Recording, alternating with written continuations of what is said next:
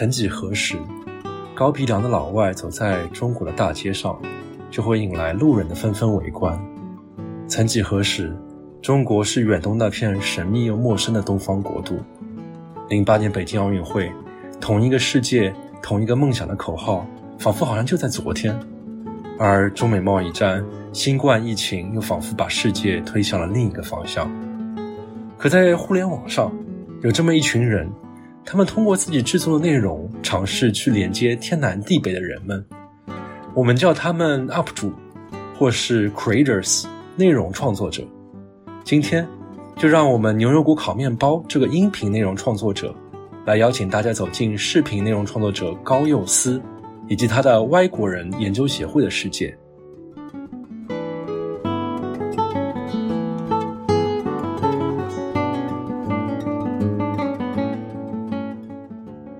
里是牛油果烤面包。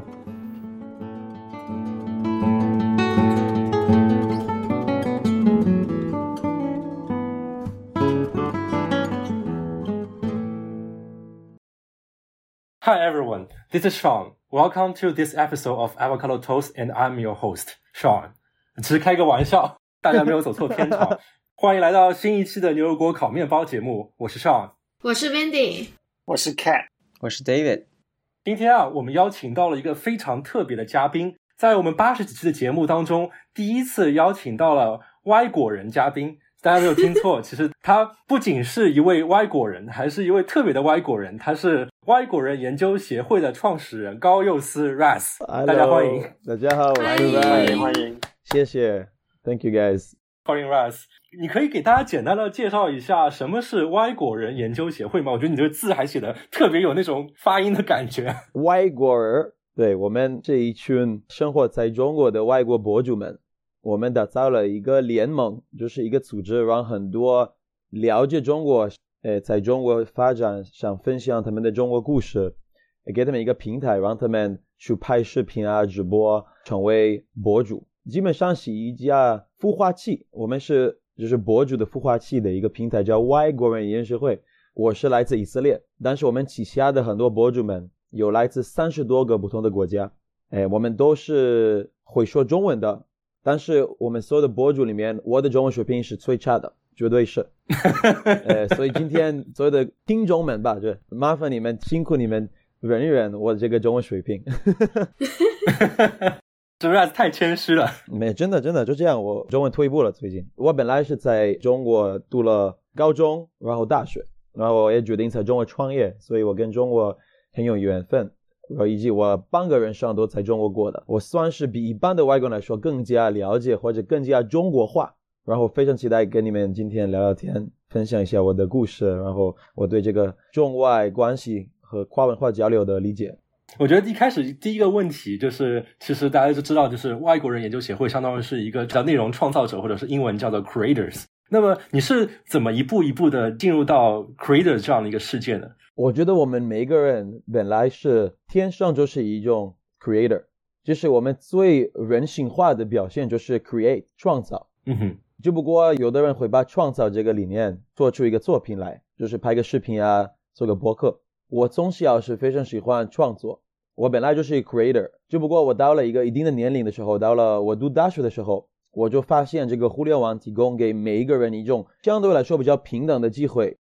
用互联网，用这个完美的渠道，用社交媒体去把 creator 的理念做出更大，或者吸引更多人来看到你 create 的东西。其实 creator 这个本身，我最大的动力来自于我发现我所生活的地方跟在别的国家听到的这个地方的样子有一些不一样，就是基本上大家对中国的理解。就是外国人来说，对中国的理解有有限，甚至带着一定的偏见去看中国。让我在中国待了很久以后，发现其实很多事情不是很真实，很多事情是带着刻板印象。所以我就觉得我要做一个改变很多人对中国的形象的这样的一个 creator。这当时我最早的时候想做 creator 的一个方向。但是我觉得每个人在自己的领域当中、自己的热爱当中、自己的较大的一个领域中，能够做一个 creator。我这是一个这样的一个传播讲中国故事的这样的一个外国人。刚才你提到，就是外国人研究协会，相当于是一个 create 的一个孵化器，就相当于是大家其实有很多外国人和包括很多中国人一起在做的这样的一个孵化器，可以创造很多的内容。那像你们一般来说创造内容是一个什么样的模式呢？首先我要说这个外国人这个名字是怎么来的，我觉得很多人会好奇，就是是这样子，我们最早做的节目是街头采访，我们是通过在中国生活的外国人问他们他们怎么看中国的生活，然后我们发现。有一个问题，我可以问他一次就能了解他对中文的理解程度到底有多深。你给他看这个外国人，这个外国人，你问他这是什么意思？如果他说 I don't know，意味着他对中文的理解程度不够深。如果他说啊，我知道外国人，这意味着他上中国的互联网，知道中国的网络语言，他是一个相对来说比较接地气，在中国生活一定的时间的，不是简单来学一点中文。他是一个融入到中国的生活的外国人，所以外国人是一个门槛。如果一个外国人能看懂，是一个暗号。外国人，他是很了解中国的一个外国人，这是一个我们当时发现的一个一个研究的成果。但是当然，jokes aside，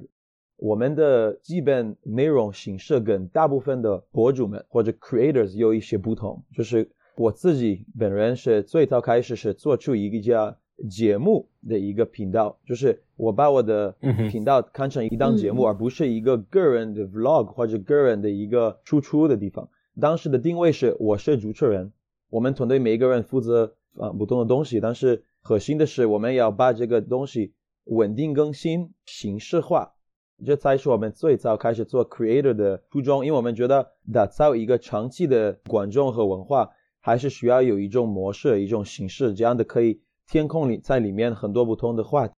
所以我们第一档节目就是街头采访。然后街头采访它不仅是一个采访节目，它其实在片头片尾里面有一个 skit，在英文里面，在中文需要是有点像是一个小剧场，对吧？嗯，小剧场里面会把这个话题，比如说如果我要说外国人在中国去 KTV 的体验，我会在片头片尾讲一个我和中国朋友的小故事，通过演技的方式。把我们的这个文化的碰撞讲起来，把这个话题给大家看。他在中间这个视频会有来自二十或者三十不同的国家的外国人，他们怎么看 KTV 的体验？他们最喜欢中国的歌曲，他们有没有什么好玩的、搞笑的、尴尬的体验？然后我们会把这个形式为每一个相关的话题做出来，就是 KTV 也好，或者什么电视剧也好，或者中国的 APP 也好，或者在中国谈恋爱，各种各样的视频。然后我们当时第一次想出来这个话题，我们会在黑板上画出来一百多个不同的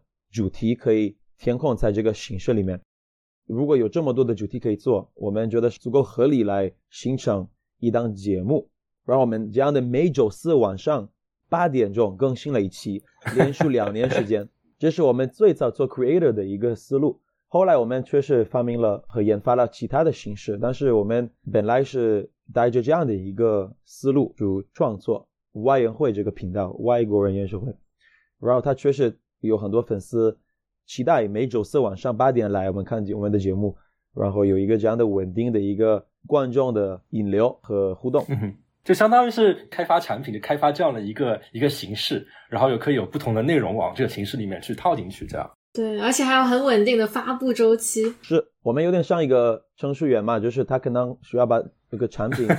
它有一个时间线，它有一个完整的一个方向，然后他得策划的很清楚，到底是怎么做出来。我们相信这个是一种当下互联网没有太多这样的节目形式。我们当时起来的时候是一六年年底，当时正好 Papi 酱也火了，我们是跟 Papi 酱是同一个月获得了一定的关注量。Papi 酱当时属于那种比较随意的，对对对，这种讲故事，但是它还是有一些固定的形式在里面。对，呃，它会有一些，比如说它的开头介绍自己的时候，也用了一些重复的一些方法，就让大家记住下它。但是我们当时是属于可能互联网上唯一的有一个比较节目化的短视频博主。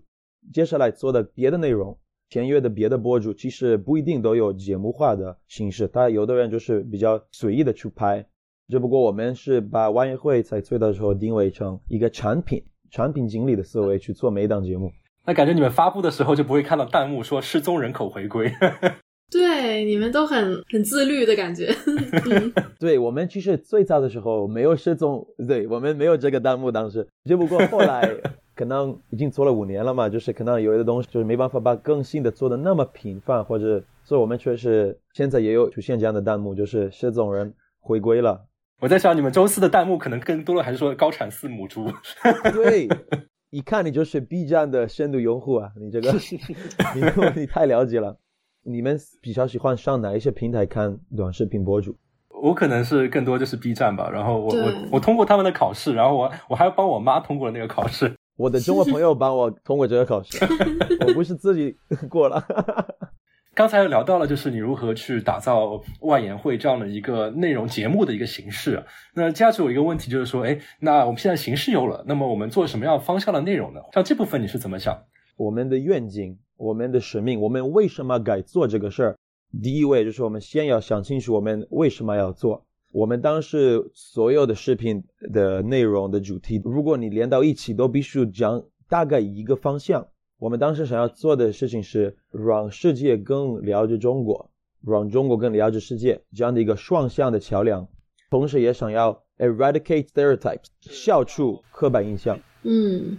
不仅是世界对中国的刻板印象，也可以是中国对外国人的刻板印象。因为我也发现大家对我的文化，或者我作为一个老外，我经常会被称为“哎，老外”，或者你们外国人都这样吗？我也经常收到这样的一些评论。所以我们想要把每一个外国人的一些性格啊，然后故事，去让有一个舞台去讲起来。这个大背景之下，我们到底能做出什么样的内容？这才是我们日常的挑战，或者我们的每天在讨论的事情。就是一个 creator，他有有了一个很清楚的一个 vision，很清楚的 mission 之后，很清楚的一个愿景。愿景，对，他只能把很多内容填空在里面，然后看看是不是适合这个方向。一旦你的内容跟这个方向是不一样的，你的粉丝、你的观众，你会失去他们。这是我们当时很清楚，也是在做那么多年的时候发现的一个趋势。所以我们怎么做内容呢？就是我们跟大部分人都一样，我觉得我们是 brainstorm 的形式，就是头脑风暴。头脑风暴。对我发现这个 podcast 这个播客有点像一个我们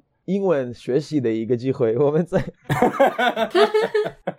头脑风暴的时候，我们会让各种各样的人填空他的想法在里面。我们会让从最年轻的一个零零后到一个八零后，甚至有时候是年纪更大，可以是七零后的观察者或者参与者来填空他的想法。我们会让外国人去填空他的想法，包括中国人，可能是来自一线城市或者二三四线城市的。我记得我们开了一个内容会的时候，到底这一周该拍什么主题？我们会有大概二十个人参与的，但是团队的真正的员工只有大概八个人，但是我们会有二十个人参与这个讨论，可能是朋友啊，或者是是一些对象啊，然后他们都会填空在一个黑板上，他们觉得我们该拍什么样的主题，然后后来我们会做一个 vote，我们会去让大家投票，他们觉得最喜欢的三个是啥，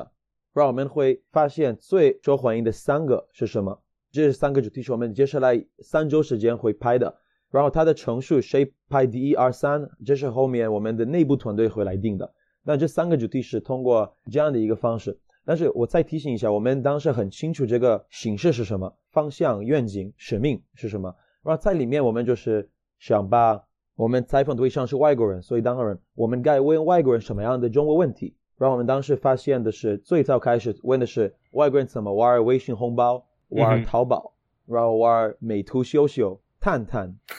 他们也会玩美图秀秀吗？好厉害！我们专门调了一些比较火的新的 APP，因为我觉得这个是外国人来中国的一个比较独特之处，就是他们发现跟他们自己国家很不一样的是这种软件啊、嗯 APP，所以他们怎么看到中国这些 APP，他们怎么用他们，然后有到什么样的搞笑的一些互动，甚至它背后代表什么意义。这种互联网社会给我们这些外国人在中国带来什么样的机会去沟通、去交流，这都是我们最早开始的时候做出来。后面我们发现这个形式要更加深度一点，所以我们是不仅是做街头采访，我们也是到了纪录片节目，就是别见外，我们是去记录一下中国人的生活，参与到中国人的生活里面，体验中国职业，这是我们的一个系列之一，比较成功的一个系列。我们后面也做了一个叫读评论系列，因为我们发现。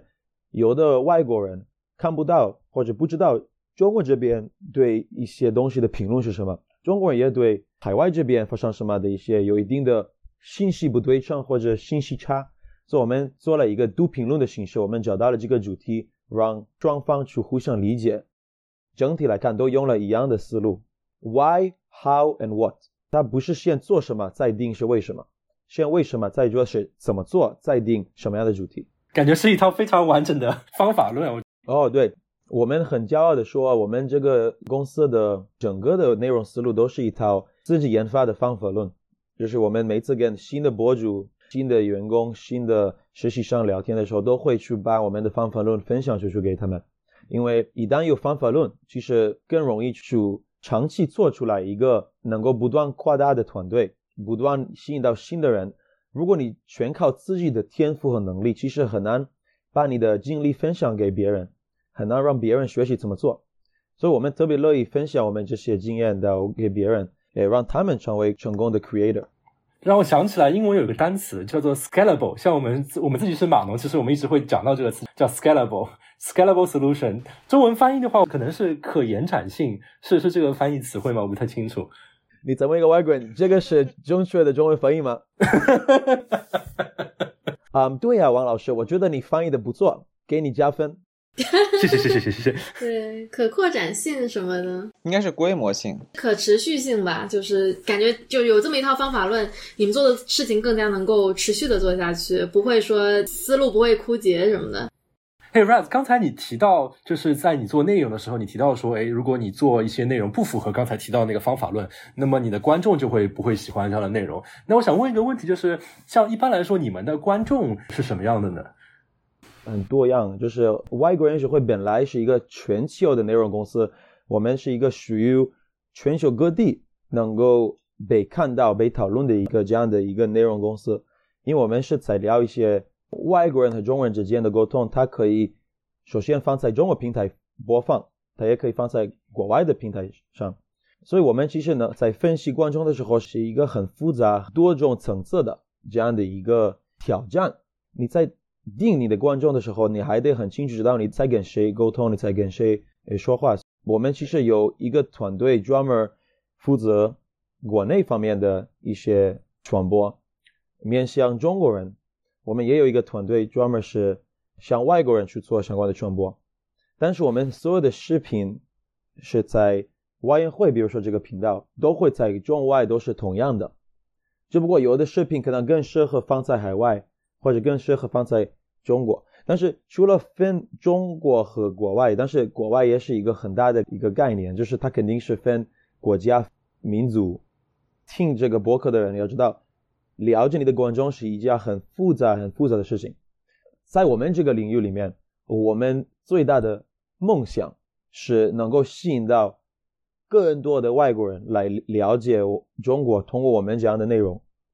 所以我们最想了解的是外国观众到底怎么能够听到、理解，甚至喜欢上我们这样的内容。为了做这个，我们把我们的外国观众分四个不同的类型。第一类型是在华外国人，在中国生活的外国人，就是外国人。对，就是外国人，这是第一种。他们大概有五十万左右吧。哦，你们还有具体的数字啊？对对对，有有是。大概五十万左右，当然在二零一九年和二零二一年有一定的变化，这个数字，但是大概就是一个五十万，对，包括学生无法回来是吧？所以五十万左右。第二个类型是来过中国，在中国可能旅游过、生活过、工作过，但是现在不住在中国，是生活在海外的，但是有了中国的经验的一群外国人。这一群外国人有大概。一千万左右这样的一个群体，甚至更高。呃，我其实我们在分析有一千万到五千万这样的数字，它会波动，因为有的人来了以后会不再关注，但是反正大概是这样的数字。第三个类型是没来过中国，也没有怎么了解过中国，但是对中国有了好奇心，对中国的机会、中国的呃无论是生意啊、经济，呃甚至文化、语言。新闻等等都有好奇心，然后第四个类型是对中国完全没有任何的兴趣，甚至不怎么看，啊，他可能没有怎么了解。我们发现，其实就是第四个类型是最难吸引也带着最严重的偏见和最难听的刻板印象的一群人。他们是无论你做什么，无法改变他们的刻板印象，又不在乎，又不关注，又挨骂。这一群人是当下来看不值得为他们创作很多内容，因为它理论上是无效的，甚至会激发矛盾。就是路转粉太难了，他们就是我不听，我不听，我不听，我我不关心。黑转粉。但是第一个类类别到第三个类别，这个在华外国人来过中国的外国人，然后对中国有好奇的四个，他们这三个其实他们对中文内容的接受程度是比较高，然后他们一起覆盖大概一点二亿的人群，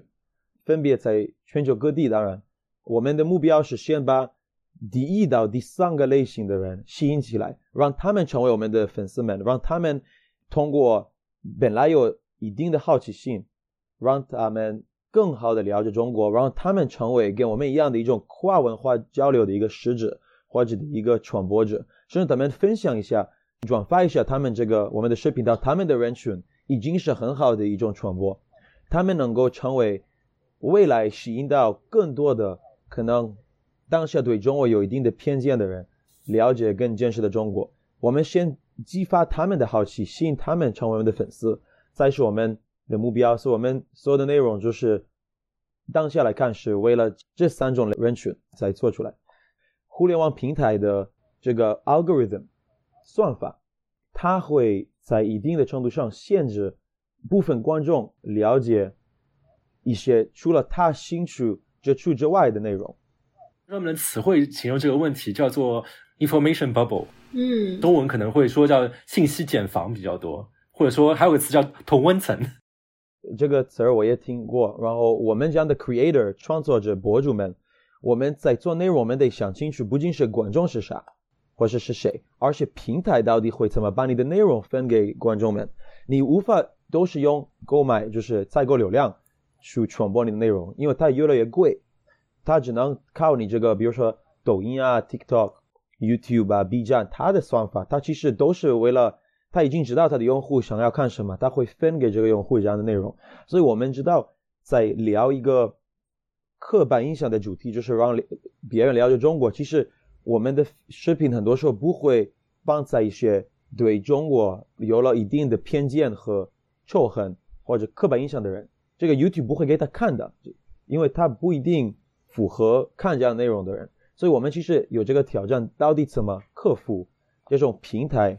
呃，打造这个 information bubble？你刚才说的，其实有很多例子，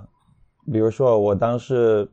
拍了一些娱乐化有关的内容，就是相对来说比较轻松的，嗯哼，呃，这个是比较容易破圈的，因为它比如说谈恋爱啊，就是刚才说外国人怎么用探探这种软件在中国，或者。呃，关于一些最喜欢的明星啊，或者一些各种各样的一些文化类的话题，它是还是 OK 的，它的那个破圈能力是比较强的。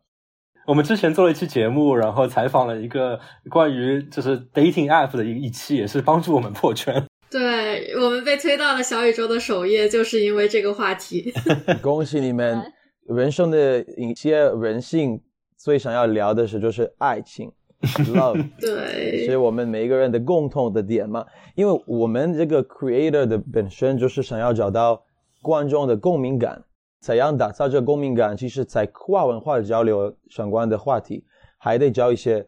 天下大同的一种东西，就是大家都一样的一些话题，然后在里面找到一些搞笑的体验和故事。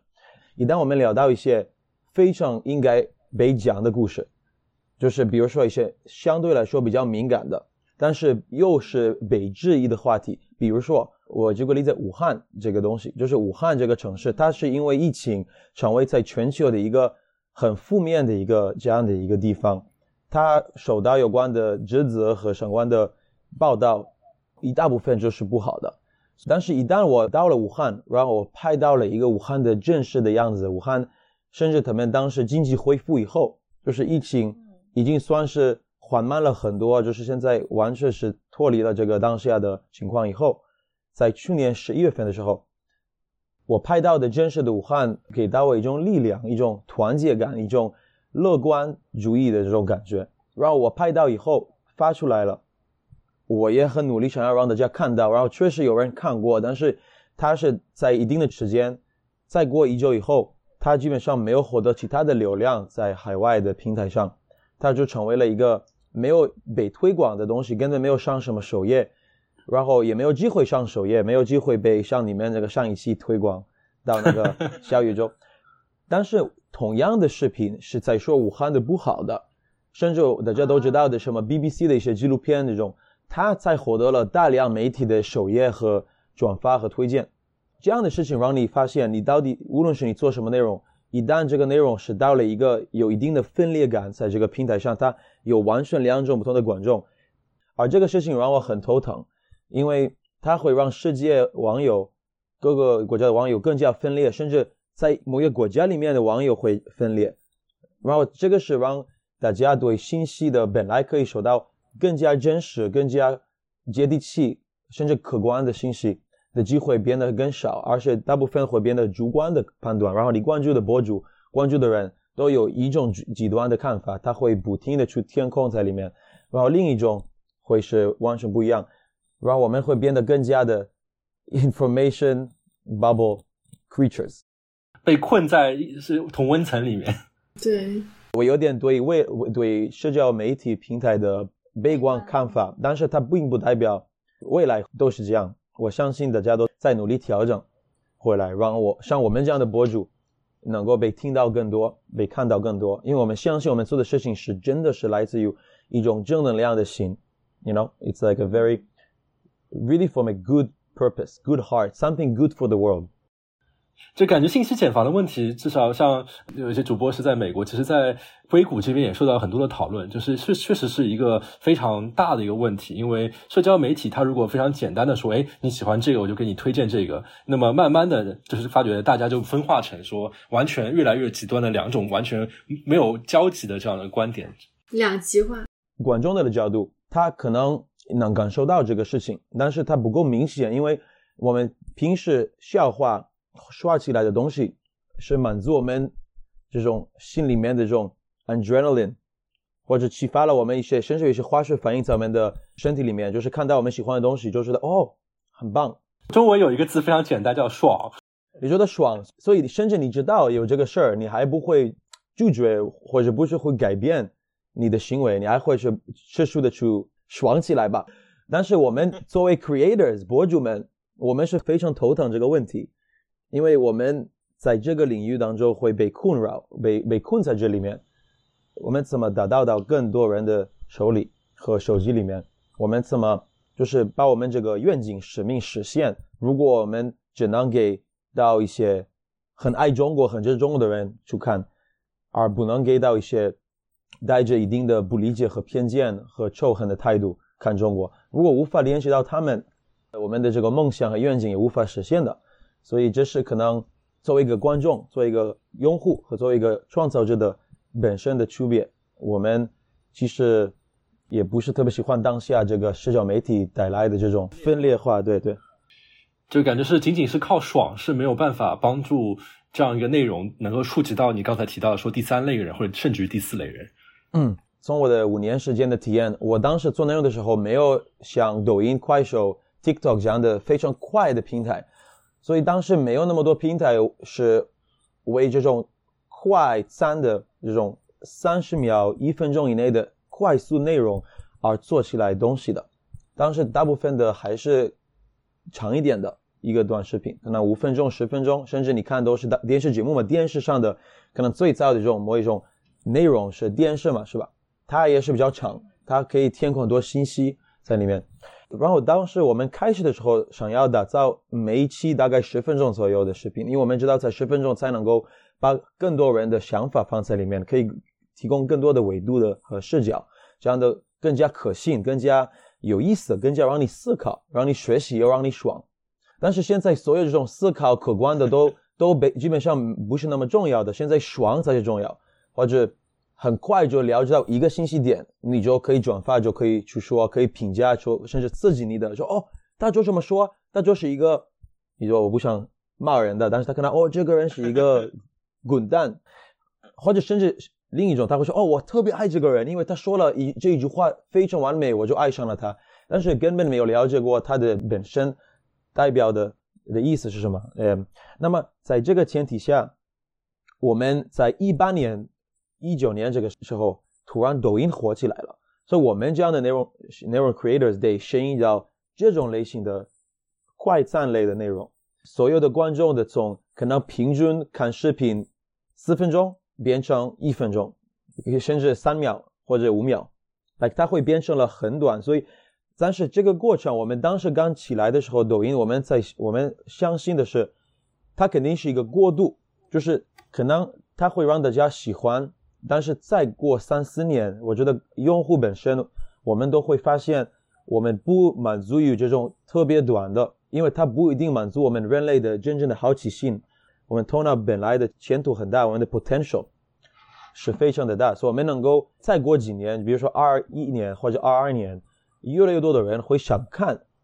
更长、更有内涵、更有深度的内容，包括平台像抖音、快手也会鼓励更多这种一分钟以上的视频创作者，所以我觉得是一个一直会波动的一个这个状态。对视频的创造者来看，是一个超级有挑战性的这样的一个生态；对用户来看，是一个很爽的体验。呃，所以我觉得是一个有有矛盾在这这两个两个层面。那感觉作为一个创作者，作为一个 creator，可能应变能力就变得非常重要，因为你也不知道说明年火起来的是什么东西。就是我们的生命周期比较短，就是一般的创作者的生命周期是。不不会超过两年时间，啊，两年时间已经很了不起，真的。你们可以做一个简单的研究，发现五年前关注的博主现在怎么样？你是可能不怎么看的，迭代速度很快，嗯，或者你看过他的样子，或者的时间变短，你要重新发明自己，就是 reinvent yourself，冲击自己是一个不是很快乐、很顺利的事情，它其实有时候会。背为你自己本来相信的一个一个核心的理念，因为你要突然做一些新的东西，或者聊到一些你本来不想聊的话题，都是为了吸引更多的观众，或者为了吸引新的观众。哎，这个是一个很成熟的创造者面临这个问题的时候，他会客观对待这个事儿，然后去找到一个方法论。但是如果你不够成熟，有时候情绪失控，或者你无法理解。这样的变化就是观众的变化、平台的变化，或者呃，你刚才说这个生命周期是短的，可能会决定放弃或决定做出一些不良行为，误入歧途。得可以分得清楚谁能够长期做起来和长期做不出来的两种人群。我们牛油果烤面包现在做了差不多两年了，感觉我们马上要遇到了一道坎。但是，一直到你马上要遇遇到这样的一个卡的一个阶段，是一个很健康的事情，是一个像创业的时候，你总总是会遇到困难，你要面临困难，你要勇敢的面面对它，你要去解决你，你知道它会到来，但是你怎么办？你怎么办呢？这才是你要想清楚，然后你能够预测到它什么时候能到，然后再提前做准备，做相关的转型或者创新，这才是一个伟大的创造者的一个。魅力所在。提到内容创造，就是那感觉它本身你也提到，它说是一种创业，它本身也是一个嗯 business，是一一个事业。那么提到事业之后，这一个良性的事业都是说需要有有收支平衡，或者说需要有这个 monetization，英文叫 monetization，中文的话可能是叫呃商业化。那么转换成现在的语言，就比如说怎么赚钱，就是怎么怎么恰饭，怎么恰饭。我第一次看到“恰饭”这个网络语言，我在想，“恰饭”，我在上去说你该吃饭吗？他是不是说我太瘦了？还是 我没懂是 什么意思？我真的没懂，我好久没懂，然后我一直没有不敢问我的团队，因为我我以为很简单，为什么我不懂这个是什么网络语言？再过几个月以后，他们跟我说是一个关于那个广告啊或者什么“恰饭”，然后我就懂了。对中中文的网络语言真的是。中文博大精深，真的博大精深，对，从来不让我失望的。但是回答你那个商业化的一个问题是，其实我们最早是也是有了很好的 mentor，很好的导师在引给我们指导，给我们相关的准备，就是做内容本身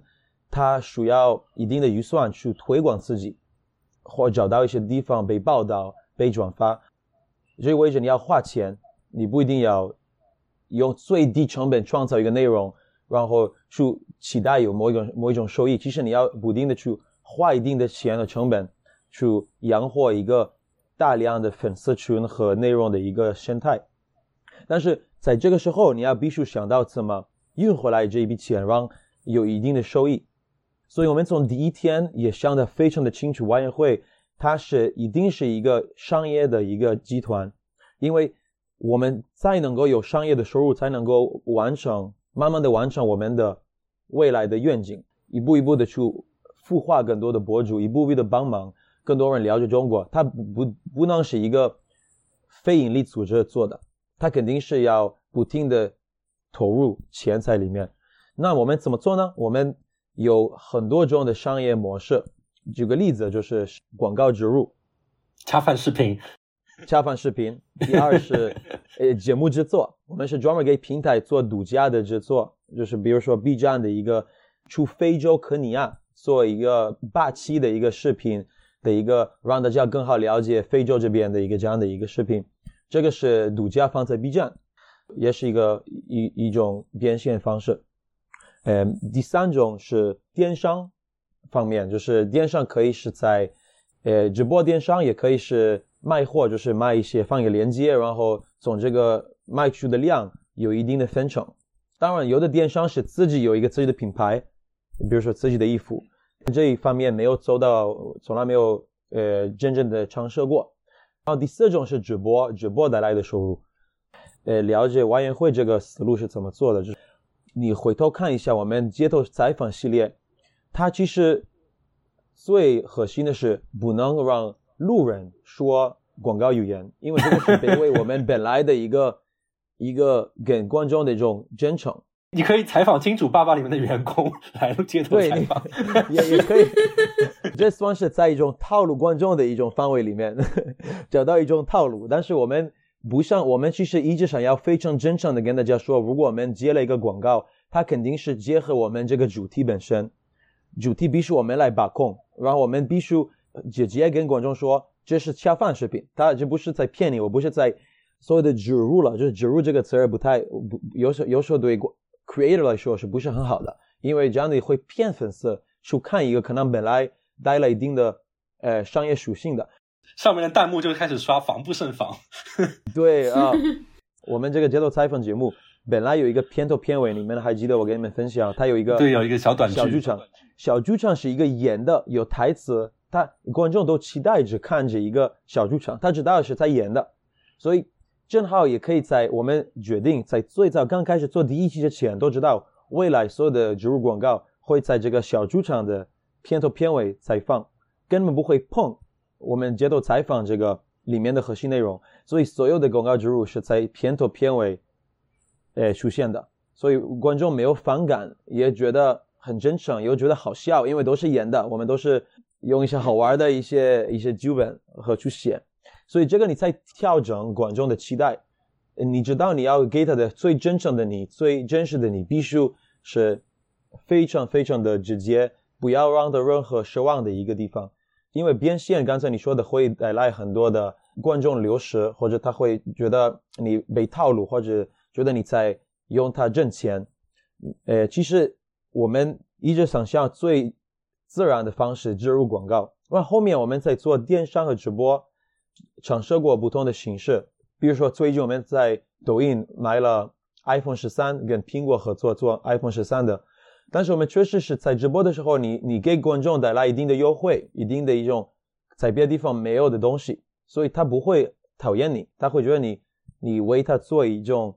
很好的事儿，可以带来自己一定的收入，又可以给观众带来一定的一些优惠，这是直播电商可以带来的一个机会。再说是节目制作，这个是我最喜欢的，但是它是最复杂的。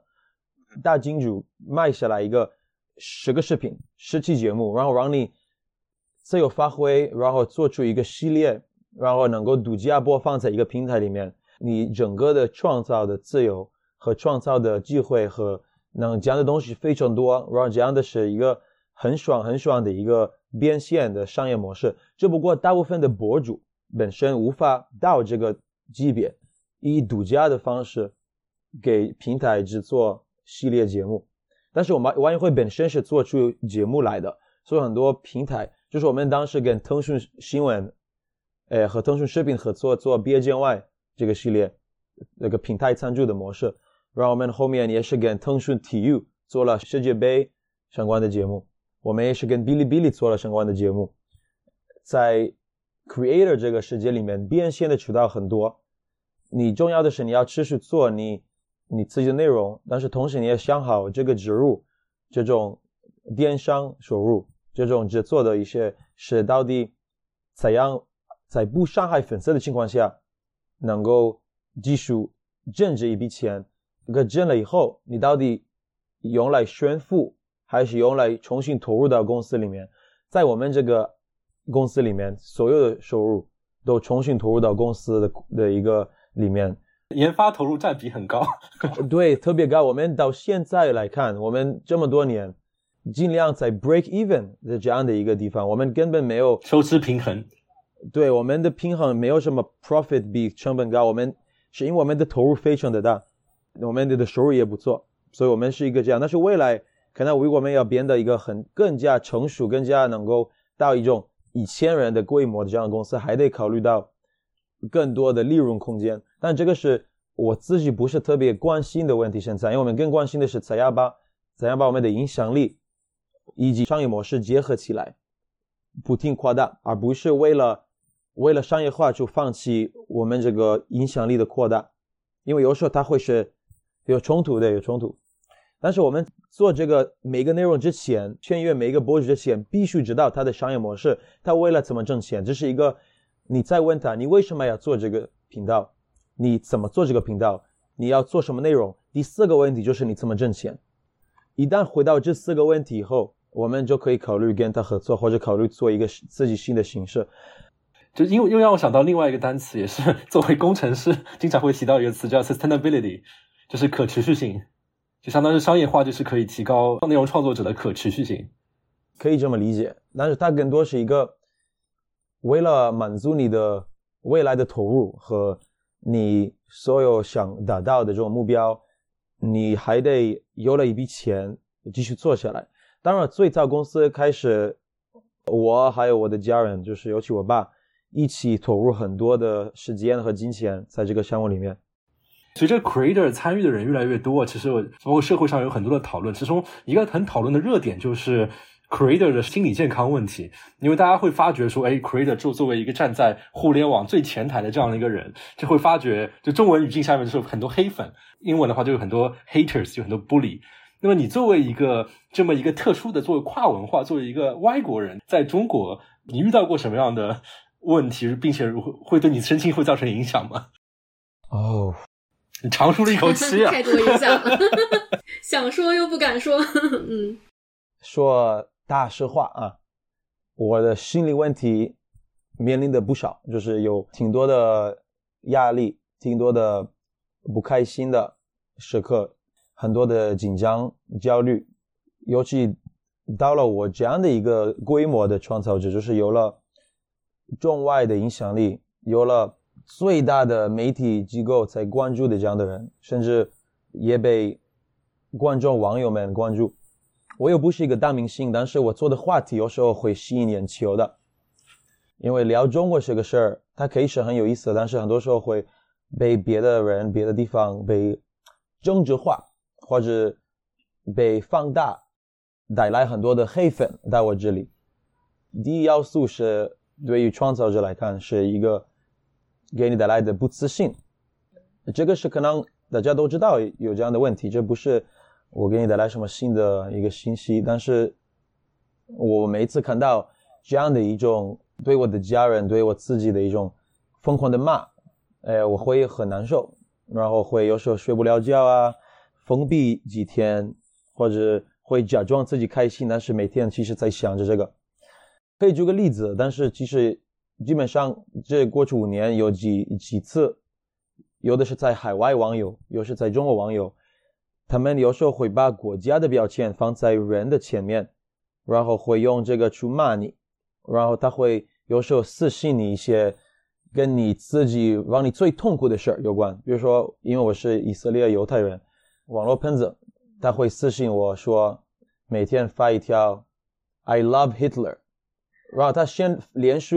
五十天左右发了这个，然后又又改了 Hitler is the best，然后他就一直在用个希特勒的一个点，不停的给我烦恼，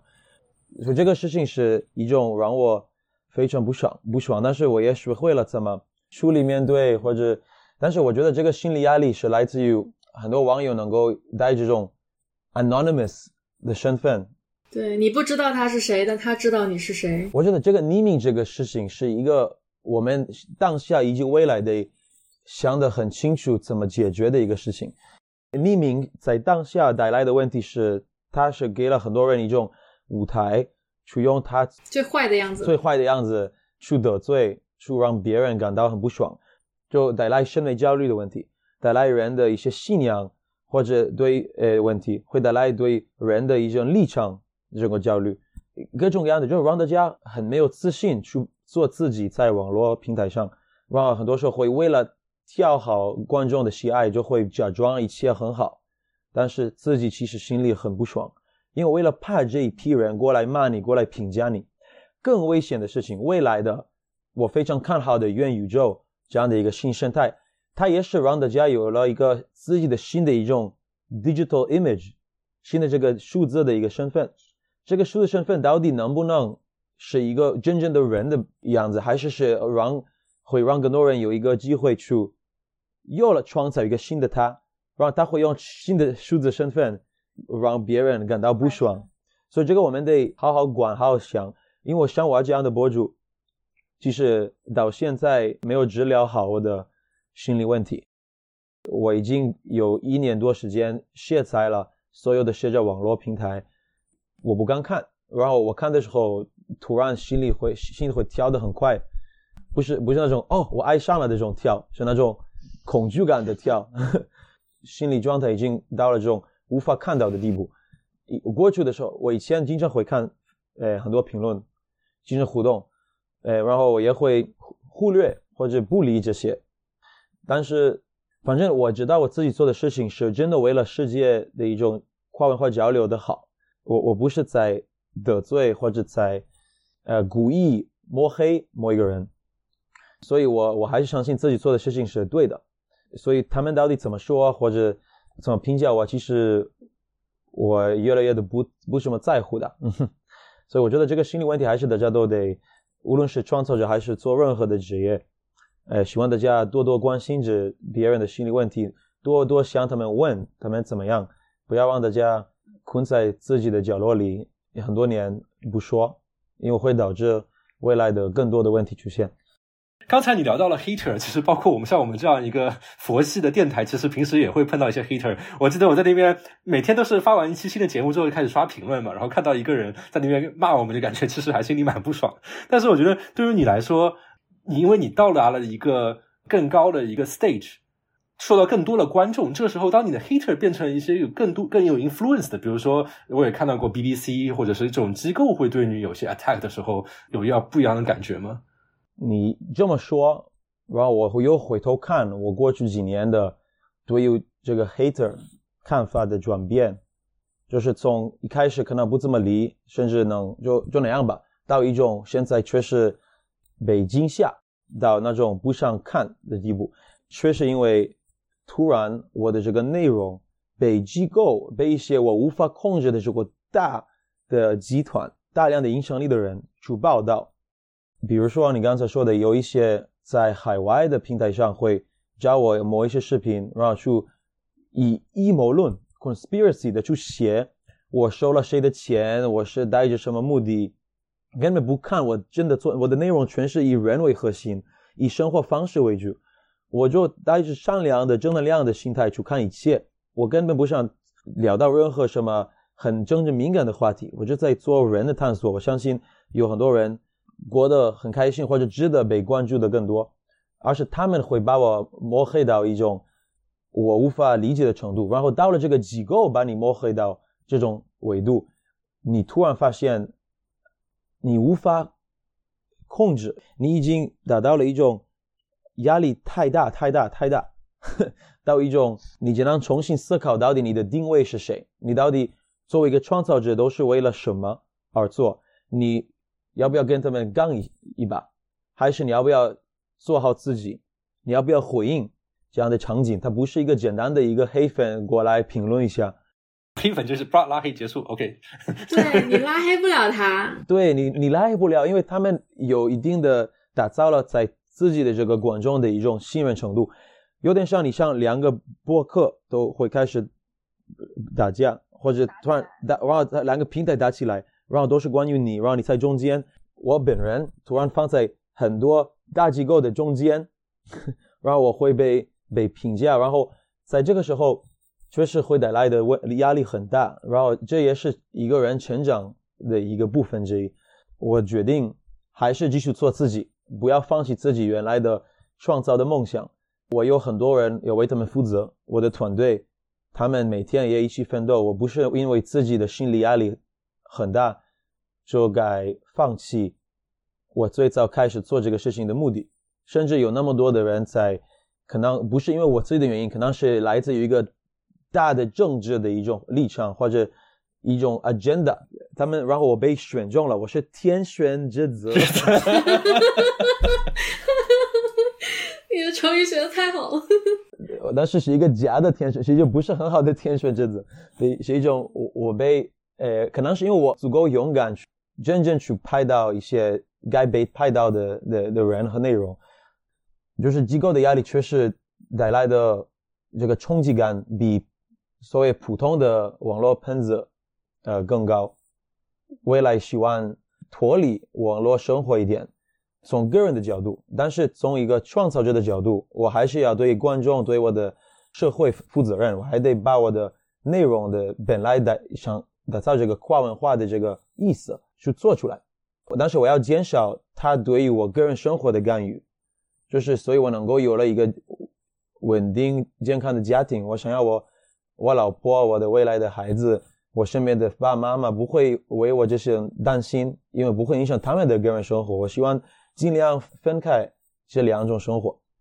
这让我想到一个词，就是 work-life balance，就是生活和工作的平衡。创业这么多年，我在北大大三的时候就疯狂的创业，就是创业到那种有时候得无法好好上课，无法好好完成作业，然后成绩也没有那么好。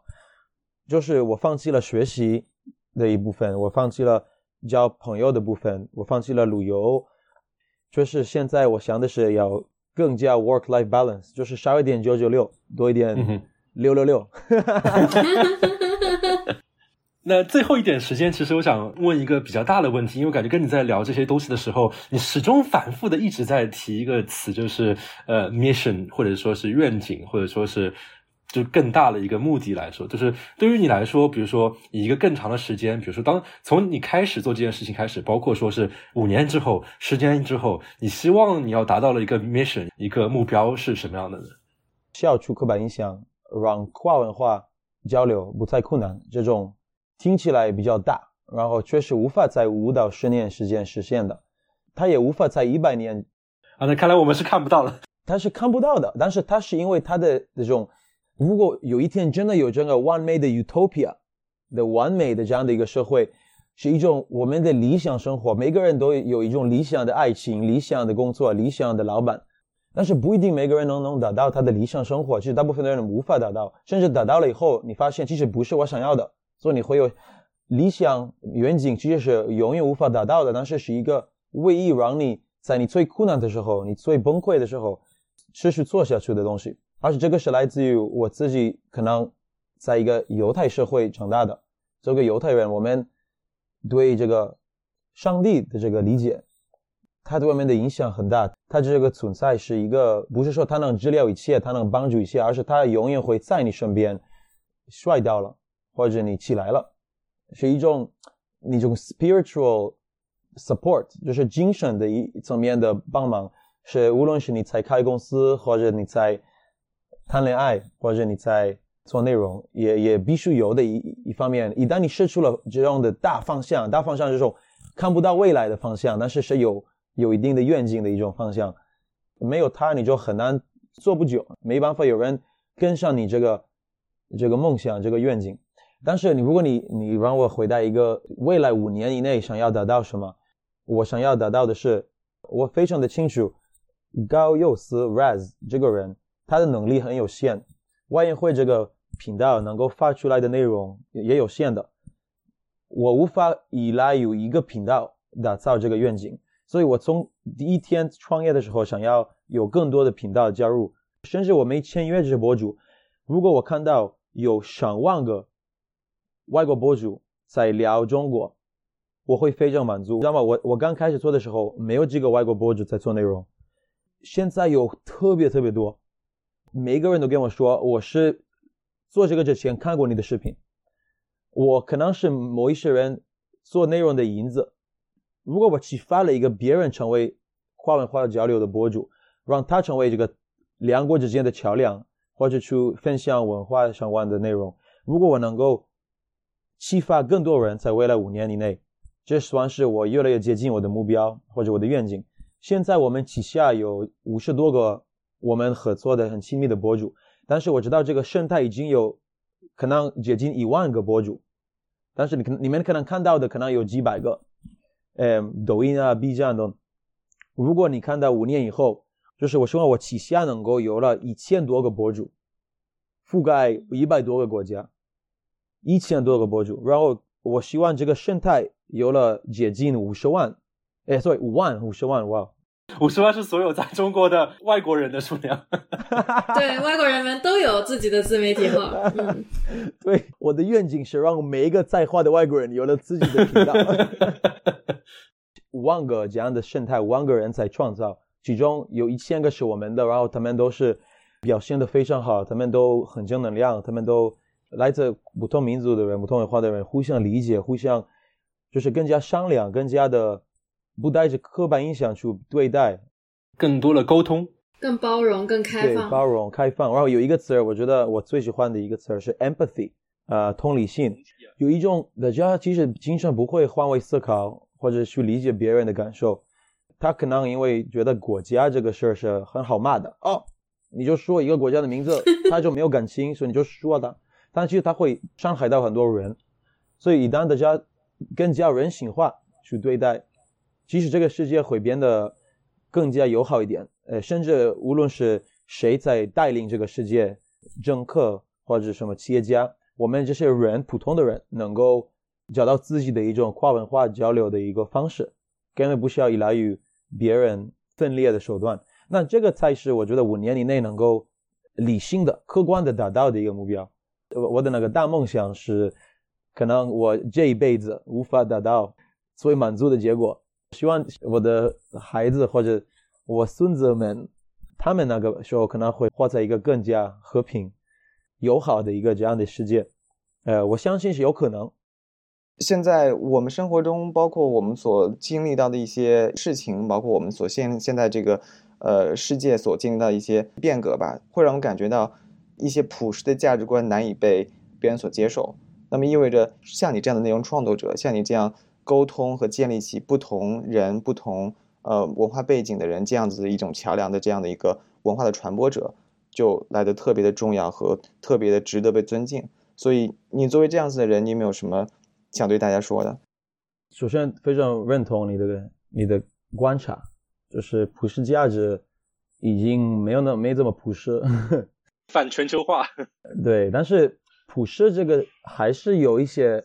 我们也聊过，就是基本的关于我们的人性化的事情，就是恋爱啊、吃饭啊、快乐，就人性最本质的东西，是吧？对，就是包括挣钱、努力向上，这些都是还是有，只不过确实有一些比我们人更有力量的一些东西在波动，我们。对于世界的理解，对于什么是好，什么是不好，我们这样的创造者是属于这个时代的一个跨文化交流的使者们。如果你相比来看，我们过去怎么把中国的新闻、中国的信息传播到世界，其实如果你看历史，全是都是，尤其在新中国成立以来，有一些海外大媒体的记者们跑到中国来，然后他们通过一些报道、写文章的方式。写过去给这种大报纸的一些文章，然后他们本来是像 reporter、correspondent 这样的一个身份，但是他们能够创作的东西的它的速度、它的风格、它的形式是非常有限，所以他只能给世界讲一个也比较简单的中国，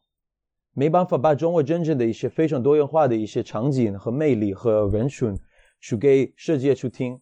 但是越到这个时代，我们这个能够用互联网去成为每天能更新十期节目，我们可以拍十个抖音，每周更新两三个大的一个一个 vlog，又可以拍一些各种各样的采访，也可以用手机去记录，我们完全可以能够解决当下这个反全球化或者反普世价值的一个趋势。我们可以能够用我们这样的一个能力，我们这个提供。给更多人更多元的 perspective 视角的这样的一个场景，所以我觉得这是一个为什么有更多像我们这样的人是很重要的。就是我们刚才简单的说，当下能够我能够影响到的人群，我的目标受众有一点二亿这样的数字，它是大概覆盖能够对中国有一定的好奇心的人，包括生活在中国或者生活在外面的，他们是一旦他们能够。被我们这样的博主影响到，能够讲一些更多关于中国的，算是好一点的或者比较有意思的东西。他能够成为一些中国粉丝，或者能够除了讲大熊猫、功夫或者哦中国人都吃狗这样的一种非常刻板印象的相关的一些事儿，他除了如果能够让这些人用更深度、更就是带着这种真正的好奇心，给他们开眼界。下一步能够影响他们身边的人，他们身边的对象、同事、同学、好朋友或者家人，然后他从一点一人，他就每个人对再影响一个人，就会变成二点四亿的人，然后他们再会影响到身边的另一个人，所以慢慢你这个数字慢慢扩大，因为不仅是视频的传播很重要，而且人的所谓的口头传播 （word to mouth），口口相传。对我们这样的出发点，看到我们 YouTube 上的视频，看到中国的可能没有看过的一部分，然后让他笑，让他感兴趣，让他学习到一个新的东西，他会用这个去做口口相传，这个会成为一个正循环。对，正循环，正循环里面的人，为了会成为各种国家的领导啊、企业家、呃、外交家，或者深圳是一些有影响力的人，他们能够。在，未来打造更多的跟中国的桥梁，因为他们带着更友好的态度看中国，然后他们才是未来会把这七十亿人口给中国有关的内容更多的机会去在世界舞台亮相。相信这个会成为呃一个可行的方案，是真的会被实现的，在未来。我可能这个时代从二零一六七年到。大概二零三零年的时候，需要更多外国人将他们眼中的真实的中国。但是在二零三零年后，肯定是绝大部分的在海外的声音必须来自中国人本身，必须是中国的留学生，中国是或者中国的创造者，中国的教授们，中中国的发明者、企业家，他们应该是带着自信。去代表中国，然后我们最多的是这是一个过渡，我们是在这个世界比较分裂的时候成为一个过渡这一个部分，但是后面还是得靠你们这样的优秀的人才来把你们的文化讲出来，因为确实我也不是一个中国人，然后我也无法代表所有的中国，我只能成为这个这几年的过渡这个 transition。帮你们在未来有了更多的机会去讲这些故事，去有了你们自己的漫威，有了自己的自己的好莱坞，自己的一些全球企业，自己的一些故事，甚至自己的一些普世价值的内容，然后它也会始于世界的，它不一定会只始于中国，因为这才是不是价值的的的目标，是让所有的人都心向，也不要点名是始于谁的。非常感谢 Raz 高佑思今天跟我们分享这么多，他作为一个 creator，作为一个呃 creator 创业者所想的，和包括他们，包括说他们是如何开始的，如何制作内容，包括所遇到的问题啊，非常谢谢 Raz，然后也非常感谢这一期的听众陪伴我们经历的 Raz 的作为创业者这样一个路程，也欢迎大家在各大平台在这一期留下你们的看法，然后也欢迎大家多多关注高佑思 Raz 的外研会，不是外研会。是外研会，外国人人研究协会。